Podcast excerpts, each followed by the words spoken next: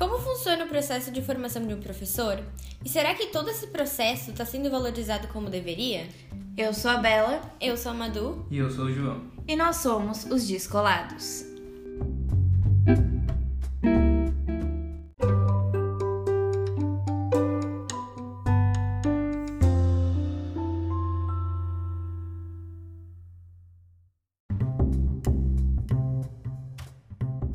Hoje a gente vai falar sobre a formação dos professores das escolas brasileiras. Até porque uma formação de professores adequada serve como uma base para construir escolas, cidadãos e profissionais mais competentes, éticos e humanos. Como já dizia Moacir Gadotti, a educação é um lugar onde toda a nossa sociedade se interroga a respeito dela mesma. Ela se debate e se busca. Bom, as escolas são ambientes fundamentais para o desenvolvimento do senso crítico do aluno além do aprimoramento das técnicas utilizadas pelos professores responsáveis por orientar crianças, adolescentes e jovens na busca pelo conhecimento. Daí a importância de que os educadores estejam sempre bem preparados e atualizados, tanto para promover questionamentos sobre o mundo, quanto para apresentar soluções a partir de diferentes pontos de vista. E para nos ajudar a falar um pouquinho mais sobre esse assunto, nada melhor do que chamar um professor, não é mesmo? Então convidamos ela, a nossa queridíssima Prof. Melina.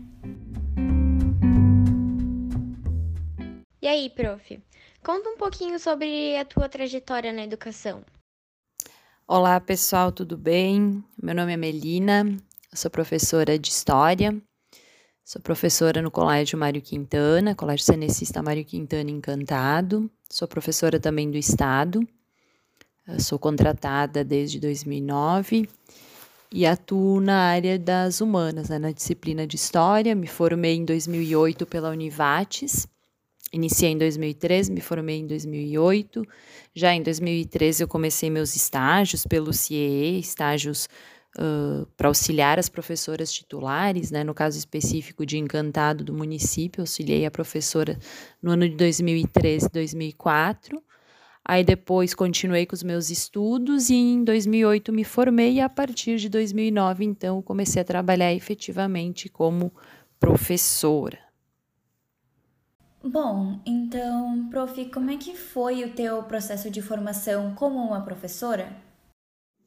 Bom, meu processo de formação, ele iniciou em 2013, né, na Univates, quando eu fiz um vestibular para pedagogia, mas a minha segunda opção era história, e depois, quando eu passei, eu acabei optando por história, e era presencial, né, ensino presencial, eu ia, no início eu ia três vezes por semana, nos primeiros anos, né, tanto pelo custo quanto pelo tempo, né, porque trabalhava no turno inverso e era noturno o curso. E me formei em 2008, né, e nesse meio tempo, de 2013 a 2008, Uh, tive em contato então com seminários, com palestras, com viagens, né? A gente viajou para Goiás no encontro da UNI, que é a União Nacional dos Estudantes, que foi uma experiência bem marcante, encontro de historiadores em Pelotas.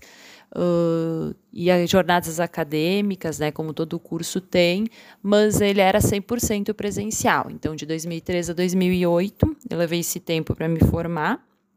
E daí, também já comecei no início já a trabalhar como professora auxiliar e ter experiências em sala de aula, uh, sendo complementado com cursos né, do, do, durante esse tempo, que me levaram então à minha formação atual.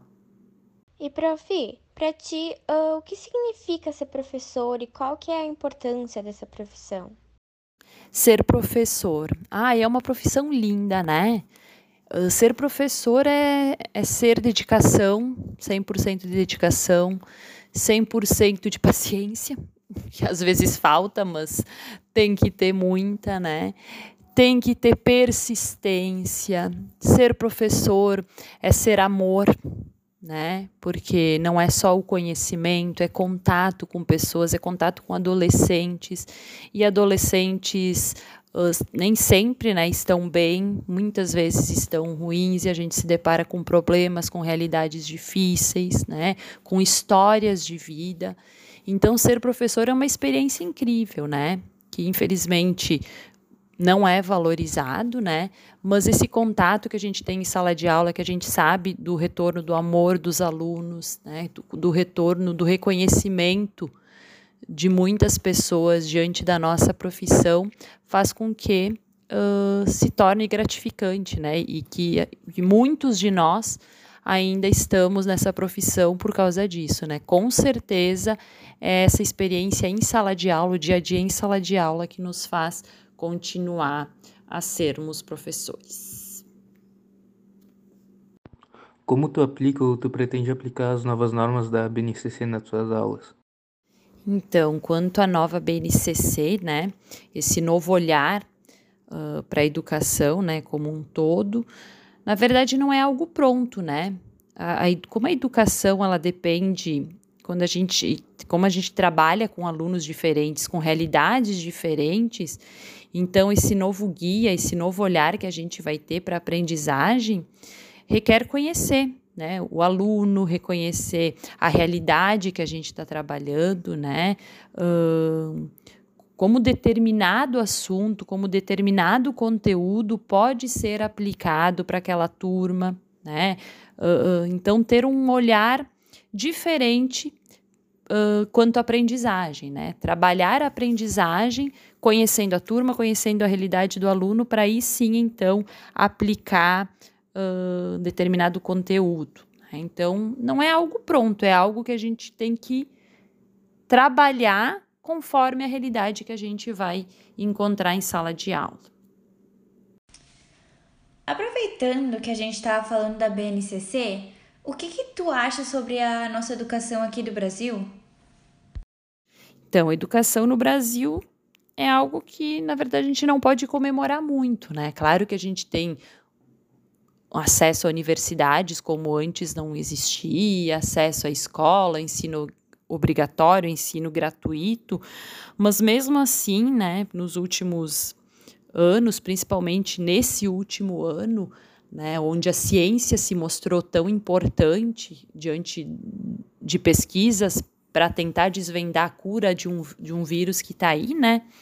A gente não vê a valorização do cientista, né, do profissional, a gente não vê a valorização das universidades, onde os repasses diminuíram né, nesses últimos meses, as verbas.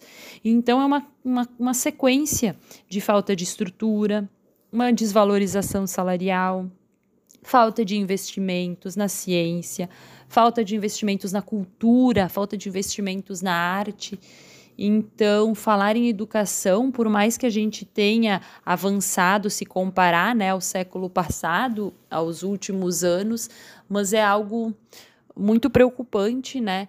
A gente tentar manter esses investimentos nessa área que é tão importante e que forma tantos outros profissionais que estão aí trabalhando para nós, né? Tu tem alguma dica mais profissional para alguém que queira virar professor? Dica profissional para quem quer ser professor. Mas é só pergunta difícil. Ai, gente. Então, eu acho assim que, primeiramente, tu tem que gostar daquilo que tu vai estudar, né? Então, tu vai escolher uma pedagogia, tu vai escolher uma matemática, tu vai escolher ciências, história, geografia. Então, primeiro tu tem que gostar. Aí depois, né, tu vai ter que a partir desse conhecimento, desse gosto pela essa área, aplicar ele em sala de aula, né? Ter essa parte didática, essa parte pedagógica, é, é, essa, esse feeling, né, para trabalhar com adolescentes ou então para trabalhar com crianças. Então, eu acho que é algo que, que cada pessoa vai ter que sentir, né? Vai ter que desenvolver em si para ver se é isso, para ver se é para essa área educacional, para essa área pedagógica, para essa área didática que, que essa disciplina que, é, que vai te levar a trabalhar ou ser um professor, né? Ser um profissional da educação. Uh, então foi isso, Sora. Uh, muito obrigada por ter participado, por ter aceitado o nosso convite. A gente gostou bastante das suas respostas e da tua participação. De verdade, muito obrigada.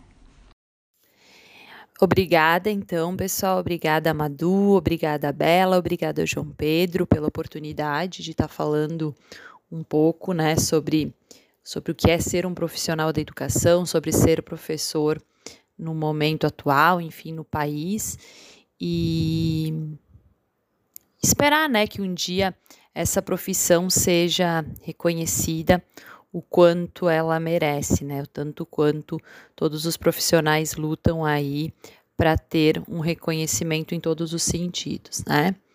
Então, obrigada pelo carinho, obrigada pela oportunidade e sigamos juntos, né? Na luta para que um dia, quem sabe, né, a gente possa comemorar só coisas boas diante da, da educação, tá, gente? Brigadão, beijo, beijo. É isso aí, Sora. E eu queria realmente aproveitar o tema do nosso episódio para agradecer a todos vocês, profs e as escolas, por sempre darem seu máximo principalmente nesse período muito difícil que a gente se encontra. E muito obrigada a todos os profs por quererem sempre o nosso melhor como alunos e também muito obrigada por nos aguentarem todas as manhãs, todas as tardes. De verdade, muito obrigada.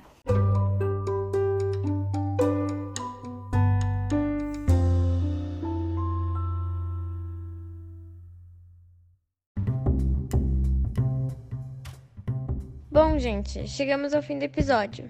Muito obrigada por terem assistido até aqui. Se tu gostou do episódio e quer ser descolado como a gente, siga o nosso perfil aqui no Spotify e fique por dentro dos episódios que estão por vir. Um abraço e até a próxima.